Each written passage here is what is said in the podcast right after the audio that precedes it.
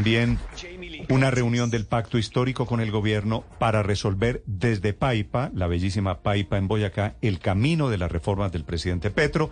Gabriel Becerra es coordinador de este encuentro parlamentario del pacto histórico. Doctor Becerra, buenos días. Muy buenos días, Néstor, y a la audiencia. ¿Usted ya está en Paipa? Sí, acabo de llegar. Sí. ¿Quiénes van, quiénes van y para qué es la reunión de esta mañana de la gente del Pacto Histórico, doctor Becerra? Esta es una reunión normal, diría yo, de la bancada de gobierno para el inicio del periodo legislativo, poder conocer más en detalle la agenda que se va a promover, tratar de profundizar en algunos de los contenidos fundamentales de esa agenda, en particular los que tienen que ver con las reformas sociales, y de esa manera pues asumir la responsabilidad que tenemos con la ciudadanía de ejercer un liderazgo como bancada de gobierno en este año, que es un año decisivo mm. para el país y un año decisivo para el gobierno. Sí, doctor Becerra, cuando ustedes hablan de agenda ambiciosa, ¿cuál es la agenda si todavía no la han presentado? No, yo creo que el país conoce cuál es la agenda del gobierno y la agenda de la bancada del gobierno en la medida en que no puede ser otra distinta a la del plan de gobierno que se le presentó a los ciudadanos, que ahora se debe traducir en política pública. En este caso, en particular, después de dar prioridad el semestre anterior a temas del orden económico como la reforma tributaria, pues vamos a avanzar en temas fundamentalmente que tienen que ver con el plan de desarrollo para concretar esas líneas estratégicas, ese plan de inversión para los cuatro años que vienen, Mm. y adicionalmente las reformas sociales. Yo diría que este va a ser un año de las reformas sociales que como todos conocen incluye la reforma a la salud, mm. la laboral, la de pensiones y bueno, otras que seguramente en el debate van a ir eh, emergiendo. Doctor ¿cuál es el fuerte lobby que ustedes están presenciando en el Congreso? Bueno, yo creo que en democracia, cuando se discuten temas tan trascendentales como la organización del sistema de seguridad social, hay diversos intereses. Y esos intereses eh, se dirigen a los tomadores de decisiones, ¿no? Y es natural que, por ejemplo, desde los gremios de eh, las empresas de salud, desde la CPS, se promueva un diálogo con los tomadores de decisiones. Mm. Eso a mí no me parece malo, a mí me parece que está bien. Y adicionalmente los trabajadores y el presidente ha dicho que las reformas tienen que complementarse, además de los actores fundamentales de las reformas con la ciudadanía, porque van a tener que ver con la vida, con la cotidianidad de las familias, de la gente. Entonces, yo en sí mismo no veo negativo eso, lo que creo es que hay que transparentar ese proceso y yo diría que parte de esa transparencia es que las bancadas, no solamente la del pacto, sino la de todos los partidos, puedan reunirse mm. a partir de los lineamientos que ya han colocado los ministros, que todavía no son textos de articulado, puedan discutir y ya a la hora de la presentación de los articulados, ojalá se tengan en cuenta esas opiniones que desde los diversos actores pero de le pregunto, los proyectos. Doctor Becerra, le pregunto por el lobby, porque usted dice que precisamente por ese lobby es que quieren escuchar el mandato ciudadano. ¿A qué se refiere? ¿A la, ¿Al 14F, a las marchas del 14 de febrero? No, el 14 de febrero son ya, diríamos, expresión de, de, una dinámica de liberación del país que también se puede dar en la calle, que no debería ser algo, digamos, que preocupara. Creo que si se está tratando de un proceso político en Colombia de cambio, lograr que las reformas sociales incorporen más ciudadanía en su deliberación es parte del cambio. Yo creo que en otros momentos eh, gobiernos privilegiaban, por ejemplo, los equipos técnicos fundamentalmente para elaborar las reformas, sobre la premisa de que ciertas reformas son muy especializadas e incorporar más gente en la deliberación pues no es muy productivo. El presidente tiene otro criterio y se lo expuso a los colombianos. Entonces el tema de la movilización es más el propósito de entender que las reformas, tal cual como la entiende el presidente y la entiende el partido de gobierno, deben ser reformas que comprometan al conjunto de la sociedad. Y para eso, metodologías no solamente como la movilización, como los foros en las universidades con especialistas, como las asambleas en los barrios, como la posibilidad de reunir también a los trabajadores, a los empresarios, pues tienen que ser eh, privilegiados. Ese es el espíritu de lo que se está planteando para poder sacar adelante las reformas y construirles una legitimidad que permitan que las reformas cuenten con el respaldo necesario. Sí, pero entonces en esa movilización le van a preguntar a la gente cuál de todas estas reformas sociales son prioridad para, para ellos, para los colombianos, si es la laboral, la pensionaria o la de salud. No, yo creo que lo que se le puede decir a la gente no solamente en la movilización, en las reuniones, en los foros, en los conversatorios, en los cabildos, es que a partir del mandato que recibimos como gobierno y como bancada, donde se decía en el programa de gobierno que vamos a trabajar por una reforma de las pensiones, por una reforma laboral. Eh, ellos qué opinan y sobre todo a partir de los temas, por ejemplo, que ya se concertaron con los empresarios, con el gobierno y con los trabajadores para la reforma laboral, eh, ¿qué les parece a ellos que debe tenerse en cuenta? Eh, no, no, no, no veo que en eso haya inconveniente. Y la manifestación, pues es una presencia pública de, una fuerza social y política que va a defender un sentido de las reformas, ¿no? Una orientación de las reformas. Creo que los demás sectores saldrán también a manifestarse en contra o a favor.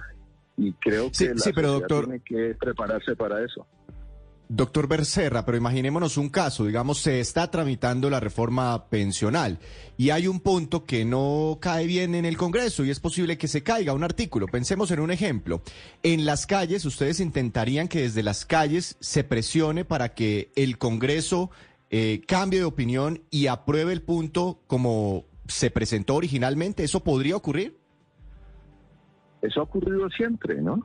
Yo vengo del movimiento estudiantil me acuerdo que en el 98, 99, cuando estaba de presidente el doctor Pastrana, nosotros teníamos serias diferencias a propósito del desmonte de unos artículos de la ley 30 que tienen que ver con la financiación. Hicimos una gran movilización, nos sentamos con el gobierno, con el doctor Bula, me acuerdo que era el ministro de Educación, y logramos llegar a acuerdos para mantener los artículos.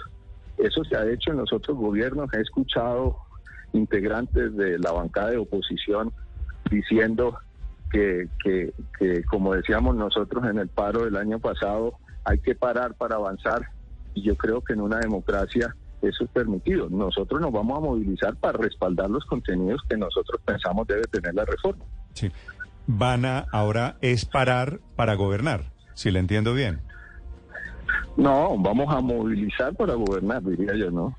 Vamos a hacer un gobierno que ojalá logre eh, construir su política y logre mantener eh, su plan de gobierno, su aplicación, siempre, siempre con la compañía de la ciudadanía. Eso me parece que sería un cambio que valoraría la gente. Si yo quiero salir a apoyar o a criticar, no primero debo saber el contenido de los proyectos, es decir, qué es lo que apoyo o qué es lo que critico, es que no se sabe nada.